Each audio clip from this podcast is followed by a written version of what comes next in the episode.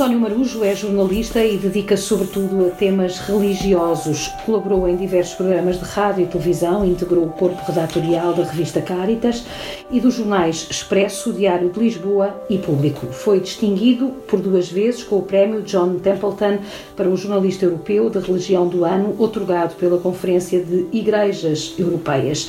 É autor de vários livros, entre os quais Deus vem a público, Diálogos com Deus em Fundo, Papa Francisco, a Revolução Imparável e A Senhora de Maio, todas as perguntas sobre Fátima. É assim que a UC o apresenta. Bom dia, Bom António. Dia. Muito obrigada por ter aceito este desafio.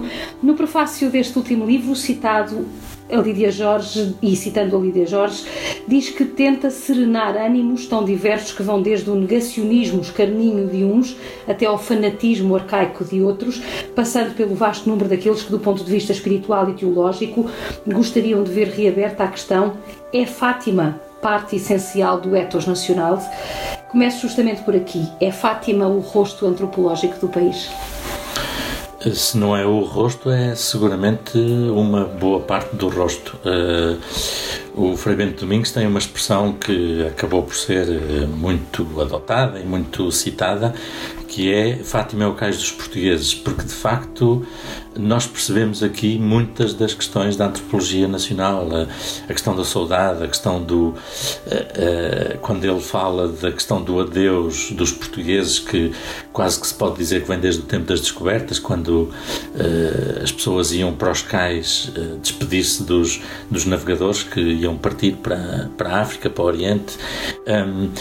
E desde logo esse aspecto, portanto, da saudade, da partida, da despedida, é curioso, é curioso, não, é, é muito interessante ver, por exemplo, quem já teve oportunidade disso, de assistir aos momentos finais das grandes peregrinações, em que quando se canta o, o canto do adeus, eh, e quando chega a altura do refrão de dizer uh, ó Fátima adeus, uh, parece que se sente um arrepio na espinha das pessoas. Portanto, há de facto aqui uh, uma comoção uh, e uma e essa dimensão da partida, da despedida que que me parece, enfim, não, não sou especialista de coisa nenhuma, mas daquilo que leio e do que alguns especialistas dizem, um, está de facto entranhada no, no ethos, na, na identidade portuguesa.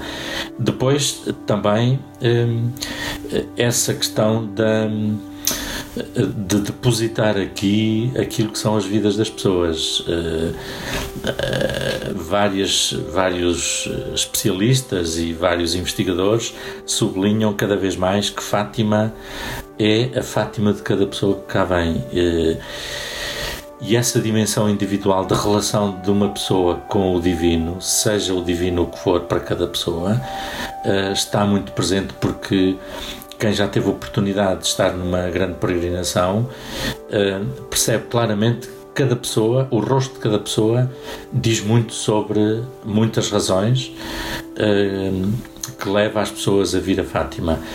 Um, e às vezes são razões muito íntimas, muito escondidas, muito profundas, de tal maneira que é impossível falar delas. Eu lembro-me no meu trabalho de jornalista de já ter perguntado a pessoas sobre essas motivações, em alguns tempos especiais, e houve pessoas que simplesmente me pediram para não responder. Portanto, percebe-se que é um segredo muito íntimo que que se calhar nem o próprio quer revelar a si mesmo.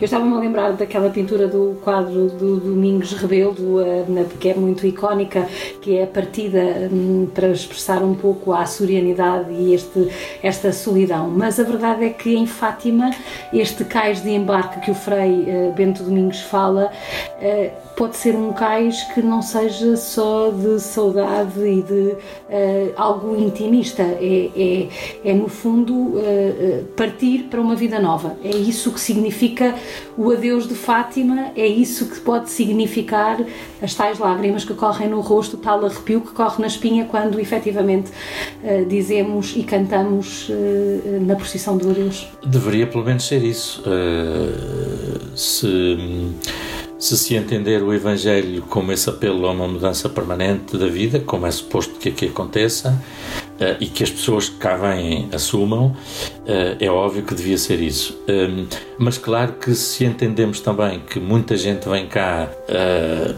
e quase não tem uma relação depois de continuidade com uma vida de igreja nas paróquias, em, em movimentos, em grupos, seja o que for, um, de facto a sua relação com o sagrado acaba por ser apenas, um, acaba por ser vivida apenas quase só na relação com Fátima e, portanto, um, de que modo é que isso depois se traduz na vida das pessoas? Uh, provavelmente voltamos à mesma questão, se calhar de, de, modos diferentes para cada pessoa, porque uh, eu já ouvi pessoas a dizer, mesmo uh, admitir que a sua relação com o sagrado é sobretudo uma relação com Fátima, um, mas que de facto Fátima mudou as suas vidas nisto ou naquilo e contam histórias e, e dão pormenores. Portanto, mesmo esse apelo um, por muita roupagem tradicional ou às vezes quase tradicionalista que aqui se perceba da parte da experiência de muita gente, mesmo esse apelo a uma mudança de vida uh, acontece de facto em muitas pessoas. Portanto, uh, são coisas que possivelmente nunca serão mensuráveis, nunca, nunca conseguiremos medir à tabela, até porque a relação com o sagrado, acho que nenhum de nós a consegue medir à tabela, seja qual for o grau de, de fé ou de descrença que, que, cada um de nós diga que tem. Portanto, são parece-me que são sempre coisas que de facto estão num grau muito pessoal e muito íntimo, numa dimensão muito pessoal e muito íntima de cada pessoa. Uhum. Nós vivemos eh, tempos desafiantes e hoje, se estudarmos a mensagem, verificamos que a sua atualidade é quase factual. A necessidade da oração, a busca do transcendente, justamente para pegar nas suas últimas palavras, que levam um apaziguamento de corações e da alma, que no fundo é a conversão, não é? Que nós eh, cristãos eh, chamamos de conversão. A necessidade da paz num mundo que enfrenta tantos problemas, Fátima mostra ainda como é que a humanidade uh, precisa de Deus e cada um de nós, uh, no, do ponto de vista individual e do ponto de vista comunitário se não mostrasse, as pessoas não vinham cá. Quer dizer, uh, o facto de tanta gente continuar a vir cá e a tendência nos últimos anos é, é em crescendo, claro que diz muito da atualidade. Uh, eu ia dizer da atualidade da mensagem, às vezes é da atualidade da forma como as pessoas apreendem a mensagem. Eh, porque, obviamente, hum, quase poderíamos dizer 90 ou 90 e tal por cento das pessoas não sabe os pormenores da história, sabe os traços gerais, eh, entende Nossa Senhora apareceu aqui a três miúdos, a três crianças, a três pastores, hum, e depois sabe algumas coisas da história, não sabe os pormenores todos, nem as questões teológicas, nem as questões eh, pastorais que isto coloca. Um, mas sabe de facto entender uh, aquilo que para as suas vidas é contemporâneo. De facto, os, os miúdos em 1917 um, eu aí convém fazer um parêntese. Eu entendo Fátima muito na perspectiva do que o então Cardeal Ratzinger, depois Papa Bento XVI, um, escrevia no comentário ao segredo. Ou seja, a mim não me parece que tenha havido aqui uma experiência física, no sentido que nós dizemos eu vi uma pessoa, como dizemos eu vi uma árvore ou estou a ver uma casa. Uh, o que me parece que os miúdos tiveram, e sobretudo a Lúcia, uh, foi uma experiência da ordem um, da visão, uh, de, daquilo que é uma experiência da ordem da fé, obviamente, da ordem do sensorial, uh, que a fé se traduz nos sentidos. Uh, e uma coisa boa que eles queriam que acontecesse. E uma coisa boa. A Lídia Jorge dizia-me justamente isso: as pessoas que vêm em Fátima não estão minimamente preocupadas se aconteceu ou não aconteceu sim, fisicamente. Sim, o que interessa é que há uma história bonita contada por alguém que uh, lhes tranquilizou e lhes apaziguou o coração. E portanto, isso é bonito e isso é bom viver. Sim, e de tal maneira foi bom que os miúdos queriam resistir a contar para não serem mal interpretados. Portanto, eh, enfim, depois podemos discutir mil e um pormenores, para o caso não importa. O que me parece que importa é, independentemente dos factos em si e do que foi eh, a visão ou a aparição, independentemente disso, os miúdos obviamente adotam a linguagem da época, mas para dizer coisas básicas do Evangelho, ou seja, é preciso mudar de vida, é preciso cada um de nós fazer melhor do que aquilo que faz, é preciso rezar, no sentido de que é preciso pensar também no que aquilo, naquilo que andamos a fazer e, se, se as pessoas são crentes, relacionar essa reflexão com, uh, com Deus, com o sagrado. Um, e depois é preciso tirar consequências daí. Quais podem ser essas consequências? Por exemplo, desde logo a questão da paz, porque na primeira, eh, no primeiro dia, uma das primeiras perguntas que a Lúcia faz é quando é que acaba a guerra? Nós estávamos em plena Primeira Guerra Mundial, uh, tinham começado a embarcar milhares de, de, jovens portugueses para, para a França e para a Flandres para combater, e muitos deles já não regressaram uh, vivos. Um, e, e, portanto, essa pode ser uma das consequências, e realmente percebemos que ao longo destes 100 anos de Fátima, a guerra é um tema que está sempre ou quase sempre presente.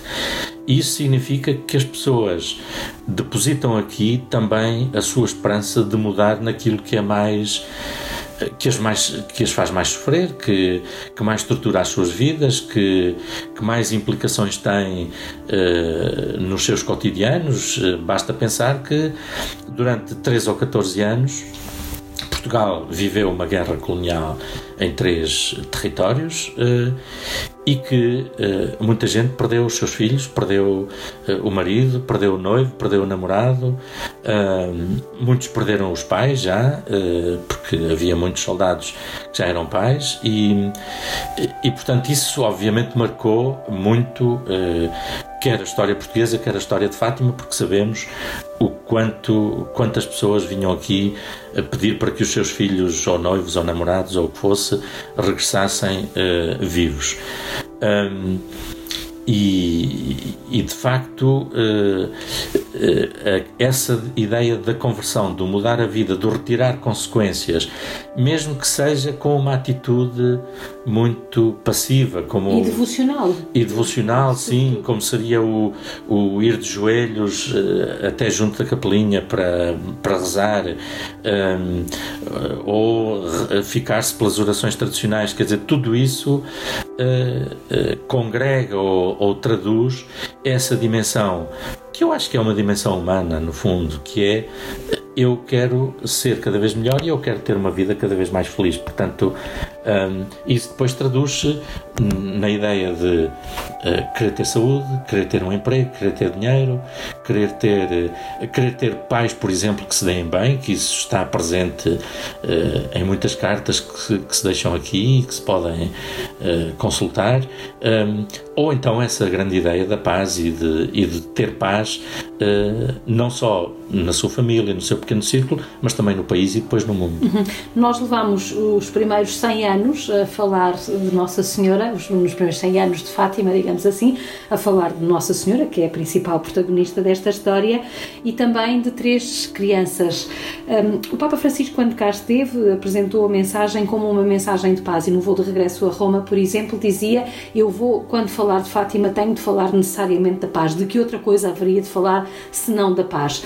Uns meses mais tarde, quando o, o bispo de Leiria Fátima, o agora cardeal do António Marto, se encontrou com o Santo Padre eh, e lhe deu a conhecer que tinha duplicado o número de visitas aos túmulos eh, dos Santos Francisco e Jacinta Marto. Depois da canonização, o Papa Francisco acrescentou para além da paz também temos de falar de humildade. E apresentou eh, os dois exemplos dos dois santos como a, a falta, ou melhor, o, o modelo e, e, e o exemplo e a necessidade de humildade de que o mundo precisa. Como é que nós podemos hoje, perante a arrogância dos poderosos, uh, utilizar a mensagem de Fátima e socorrermos-nos da mensagem de Fátima para efetivamente uh, afirmar a paz que tarda no mundo? Pois, esse é um desafio. Se eu tivesse a resposta para isso, tinha soluções para, para os problemas do mundo. Exatamente. Mas esse é um desafio grande. Eh, é um dos grandes desafios que me parece que hoje se coloca ao nosso mundo, porque de facto estamos a viver tempos difíceis. Se calhar foi sempre assim, eh, mas são estes tempos os que nós vivemos e, portanto, não sabemos bem como é que foi antes. Sabemos que, por exemplo, há 70 anos ou 80 anos eh, vivemos tempos de, precisamente de arrogância política, de intolerância, de considerar o outro como o pior dos males, de dizer que as culpas de qualquer coisa mal que acontecesse, qualquer coisa má que acontecesse, era sempre do outro, da outra pessoa, do outro país, do, do outro povo. Uh, e hoje parece que estamos a repetir alguns dos erros que levaram uh, à Segunda Grande Guerra. Um, e, portanto, eh, provavelmente esse é o desafio. É, aliás, a resposta do Papa eu acho que junta duas coisas que não podem viver uma sem a outra. Como é que se constrói a paz? É de certeza com uma atitude de humildade, eh, porque exatamente o contrário da paz eh, parte, a guerra parte de atitudes de arrogância, de, de, de desprezo, de autoritarismo, de, de tudo, de orgulho, de tudo aquilo que nega a possibilidade de entendimento eh, entre as pessoas.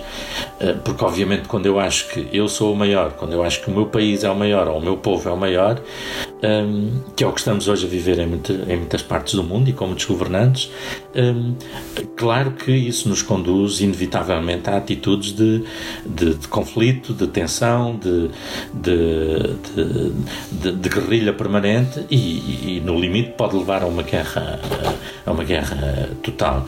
Um, e, e, portanto, o que é que eu posso dizer? É que o, o Papa tem toda a razão ao, ao juntar essas duas expressões, um, porque uma coisa não pode, não pode existir sem a outra. Uh, agora, que esse é o desafio grande, é, sem dúvida nenhuma, o poder sair daqui.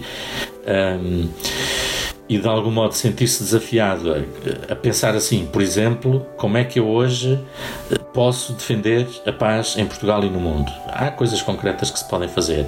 Como é que eu hoje posso defender o planeta ameaçado? Porque esse é, essa é talvez eh, uma das maiores ameaças à paz no mundo. É se destruirmos a nossa casa comum, eh, eh, não continuaremos a viver. E, portanto, essas duas grandes questões a do ambiente por um lado, do planeta, da casa comum, e por outro, a paz, o diálogo entre povos, o diálogo entre países, o diálogo entre sociedades, entre, dentro de um mesmo país, essas duas questões uh, são de certeza uh, desafios enormíssimos para, para cada um dos crentes uh, poder enfrentar e perguntar-se e o que é que eu posso fazer. E de certeza que há coisas que cada um pode fazer, desde logo envolvendo-se, por exemplo, em, em atividades cívicas no seu meio, no, no, seu, na sua terra, na sua cidade, seja onde for, um, que possam ajudar a melhorar um bocadinho o ambiente à sua volta, porque se não somos líderes num país ou, ou de uma organização internacional,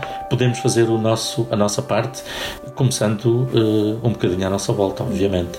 Já agora não resisto a fazer aqui um parênteses na nossa conversa sobre Fátima e perguntar-lhe quais são as suas expectativas relativamente à exortação pós-sinodal do sino da Amazónia, por exemplo no que é que nós podemos esperar do Papa Francisco no seguimento daquela questão da ecologia integral e de todas estas reformas que estão mais nas entrelinhas, mas que podem significar muito ao nível da própria estrutura hierárquica da Igreja. Pois há dois âmbitos eh, que eu diria estão relacionados, mas que são eh, com lógicas diferentes. Eh, um é aquilo que será para o interior da Igreja, para a sua estrutura, para a sua dinâmica. A possibilidade de ordenar homens casados, que me parece que o Papa irá por aí. Eh, não há razões para contrariar o sentir generalizado, maioritário, eh, muito maioritário, aliás, dos bispos que participaram no Sínodo. Eh, e, e, de facto é, é, assumir uma tradição da Igreja que durou 11 séculos praticamente e que ainda hoje tem expressão, por exemplo, nas, nas igrejas orientais, que continuam ligadas ao Papa, mas que têm autonomia e uma das regras da autonomia, ou uma das características, é poder ordenar homens casados. Um, como poder uh, pensar num ministério uh, ordenado para as mulheres, que também cada vez mais há exegetas bíblicos a dizer que nos textos dos Evangelhos e nas cartas de Paulo, por exemplo, há elementos que permitem ler que as mulheres lideraram as primeiras lideraram muitas primeiras comunidades cristãs. Eh, enfim, esse, esse será um campo e um campo de debate, sobretudo no interior da Igreja.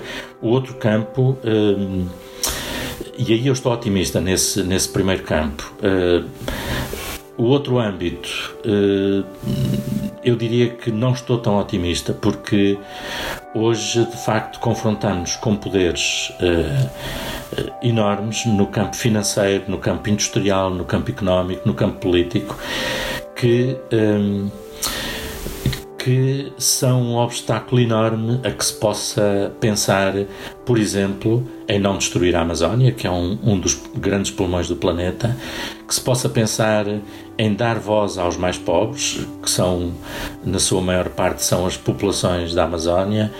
Um, eh, que se possa pensar numa distribuição justa da riqueza que é produzida na Amazónia e quem diz Amazónia pode depois dizer part, noutras partes do mundo, que se possa pensar uh, numa relação nossa com a natureza que seja muito mais equilibrada, muito mais, muito mais saudável. Não é por acaso que todos nós desejamos chegar ao fim de semana para poder descansar, para poder eventualmente sair para um sítio mais tranquilo, às vezes, do que as cidades, do que os sítios onde vivemos. Um, e de facto eu aí estou mais. Eu não queria dizer pessimista, queria, posso dizer não estou tão otimista, porque os poderes com os quais hoje nos temos que confrontar são, uh, são poderosíssimos para, para repetir a palavra. Um, e, e, isso é um grande obstáculo, e isso uh, faz-me pensar qual é que pode ser, tem-me feito refletir a propósito do Sino da Amazónia, qual é que pode ser a eficácia de um documento como aquele que saiu do Sínodo ou como aquele que o Papa vai escrever, quando de facto os meios que temos ao nosso alcance, que são a educação, eh, a sensibilização das pessoas, eh, a formação das consciências, tudo isso são meios que duram décadas e às vezes séculos. E depois nos confrontamos com poderes que de um dia para o outro transformam. E é sempre a mesma lógica, no fundo, David contra Golias, não é? Bastante, um pouco, bastante. É, é bastante. sempre um pouco essa lógica que está plasmada nas atitudes dos homens e nas relações Sim. entre os homens. E, e, naturalmente que isso é difícil de debelar e de ultrapassar, sobretudo porque continuam a existir os tais lobbies, os tais grupos muito poderosos do ponto de vista financeiro e, sobretudo, do ponto de vista político, olhando hoje quer para a Europa, quer para os Estados Unidos eh, ou para as ou grandes Brasil, potências, ou para o Brasil, ou para a China, Turquia, nós percebemos Filipinas, efetivamente enfim. que uh, uh, uh, esta luta é permanente e há de, e há de, e há de ser permanente. Sim. Onde é que nós, nós, Igreja, podemos uh, efetivamente fazer a diferença? No livro de Jó há precisamente uma pergunta uh, que a mim me diz muito. Às tantas por acaso agora ia dizer Jó pergunta, penso que é Jó. Agora, mas a, a, pergunta é que interessa, que é e a vida do homem sobre a Terra não é ela uma luta? Uh, e de facto a vida é uma luta e às vezes é uma luta uh, que nos deixa contentes e felizes e, e alegres uh, e bem dispostos outras vezes é uma luta dura, difícil tenaz que nos faz amargurar, que nos faz sofrer um, e, e, eu não tenho outra resposta senão uh, dizer que tem de continuar a ser uma luta a nossa vida. Um, uma luta por aquilo em que acreditamos que é bom para a humanidade e, portanto, fazer eh, desta terra um lugar eh, mais bonito para, eh, para mais pessoas, porque de facto isto continua a ser um lugar muito feio para muita gente. Muita gente que morre à fome, muita gente que é vítima de, de guerras, muita, muita gente que morre no Mediterrâneo, muita gente só porque está a fugir à guerra ou à miséria ou à fome, precisamente. Um, muita gente que, que é incorporada com 10, 12 anos em exércitos sem sentido, uh, muita gente que uh, para ter água tem que andar, uh, que normalmente são mulheres, tem que andar 20, 30 km por dia e carregar dois ou três baldes de água ao colo e na cabeça, portanto o planeta de facto ainda é um lugar muito feio para muita gente. Tem razão ainda, ou ainda tem atualidade a designação do Papa Paulo VI de que o desenvolvimento é o nome da paz. Ai, sem dúvida, sem dúvida. Quer dizer, quando conhecemos experiências, mesmo à nossa porta, nos escusamos de falar em realidades Sim. que nos são mais longínquas, mas uh, eu morando em Lisboa, basta andar uh, eh, 4 ou 5 quilómetros para fora da minha casa, uh, em duas ou três direções, e o que descubro é uh, um país de miséria, um país de, já não é de barracas, porque as barracas foram substituídas pelo cimento. Tentaram resolver-se, mas, mas são sítios degradadíssimos, uh, onde as pessoas convivem com o lixo nos seus bairros, ehm, onde, onde não, há, água potável, não há água potável, muitas vezes não há eletricidade, ou tem que se fazer puxada puxadas de eletricidade clandestinas. Portanto, tudo isso uh, está à nossa porta. e o, o problema é que, de facto, há muito para fazer e a gente às vezes não sabe por onde começar. Mas enfim, aí de facto a luta a que se refere o livro de Jó pode ser. Um, tentar fazer um bocadinho, uh, começar por algum lado e se ajudarmos a que uma pessoa seja um bocadinho mais feliz, que tenha uma vida um pouco melhor, uh, a vida já valeu a pena e essa luta já valeu a pena. Se com essas lutas e esses empenhamentos conseguirmos que 10, 100, mil pessoas tenham alguma coisa de melhor, uh, ainda melhor, claro que sim. Estamos na reta final da conversa com António Marujo, jornalista que se tem dedicado sobretudo a temas religiosos e autor de vários livros onde Deus aparece sempre. A pergunta que eu lhe faço e como desafio também porque a Igreja está a olhar neste momento para os jovens de outra maneira, por impulso do Papa Francisco, mas também temos à porta uma JMJ em Lisboa. O que eu lhe pergunto é como é que Fátima pode ser um catalisador para os jovens para passar a mensagem do Evangelho, uma vez que é visitada por tantos jovens que se encontram aqui com Deus através de Nossa Senhora. Uh,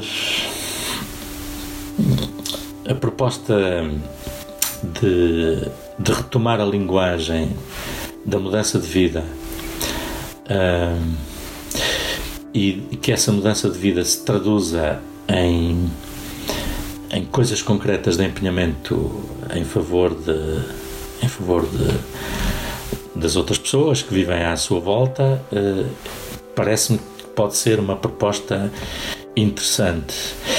Depois, se falamos de jovens, eu gostava de ver, nunca tinha pensado muito nisso, mas como já fiz algumas experiências enquanto jovem, hum, gostava de ver Fátima, por exemplo, uh, ou que em Fátima fosse proposta, fossem propostas novas linguagens uh, uh, para os jovens de relação com, com o sagrado, com Deus, com o Evangelho. Um, isso pode passar, obviamente, eh, pelas formas tradicionais da peregrinação, eh, de, mesmo das fórmulas tradicionais de oração, ehm, mas pode também ser um apelo à criatividade. Eh, penso que não foi por acaso que o Papa Francisco ehm, leu aqui uma reconstrução completa da Salve Rainha à sua chegada, na sua saudação na Capelinha, quando chegou aqui em 2017. Ou seja, uma oração que, por exemplo, a mim pessoalmente diz pouco, porque fala, expressa coisas que, que me parecem já muito datadas e portanto, na minha perspectiva, não são uma linguagem contemporânea, mas essa oração pode ser recriada. E o Papa mostrou como é que pode ser recriado, falando de alegrias, falando de uh, sermos peregrinos por todos os caminhos, portanto, irmos à procura de toda a gente, uh, de derrubar muros, de, de ultrapassar fronteiras, de de, ir eh, em direção a todas as periferias, enfim. Portanto, uma oração uh, que é própria da devoção tradicional. Um, ehm, e que pode, obviamente há pessoas que continuam a gostar dela e nada disso está em causa, mas que pode não dizer muito a outras pessoas, pode ser reconvertida. E quem diz uma oração diz formas de expressão, e aqui já se fizeram e já se viveram coisas muito nessa perspectiva de reconstruir, de renovar linguagens. Um, e penso que esse pode ser um apelo quando se está a preparar em Portugal uma Jornada Mundial da Juventude. Uh, e isso até poderia ser um exemplo para o que se pode fazer a nível, a nível nacional, uh, na preparação da jornada, porque eu, como jornalista, já estive em algumas das Jornadas da Juventude. Um, e às vezes dá uma sensação que faz uma jornada da juventude para convocar os jovens a uma nova expressão do Evangelho, a uma, a uma capacidade de evangelizar de outra maneira, e no fundo o que se lhes pede, ou o que se lhes dá, uh, mais do que o que se lhes pede, o que se lhes dá é mais do mesmo, mais das expressões que já, que já se fazem eh, e que hoje de facto não dizem muito a muitos jovens e portanto ser capaz de recriar dentro do Evangelho, de recriar a linguagem propondo-a de uma outra forma, um, esse é talvez o desafio maior para uma Jornada Mundial da Juventude. E desde logo, obviamente, um, cumprir aquilo que foi a promessa do Patriarca de Lisboa desde o início, que é dar protagonismo aos jovens. Uh, e eu temo que em Portugal com uh, a pouca voz que os leigos têm na Igreja, no sentido de poderem participar nas decisões uh, e de poderem uh, ser parte ativa na preparação e na execução de muitas coisas dentro da Igreja, temo que isso possa ser um mau, digamos, um mau ambiente de preparação nas jornadas da juventude. Oxalá os jovens, neste caso, sejam exatamente o oposto do que tantas vezes acontece na Igreja em Portugal e possam eles ser os protagonistas, os, os, os agilizadores das coisas, aqueles que, que criam uh, o programa, que, uh, uh, que reformatam linguagens, que, que apelam a outras formas de dizer o Evangelho. Um, para de facto isso ser coerente com, com os apelos que o Papa tem feito uh, e que fez no Sínodo dos Jovens também, uh, e com aquilo que foi essa ideia de dar o protagonismo aos mais novos a propósito da Jornada da Juventude. Obrigada.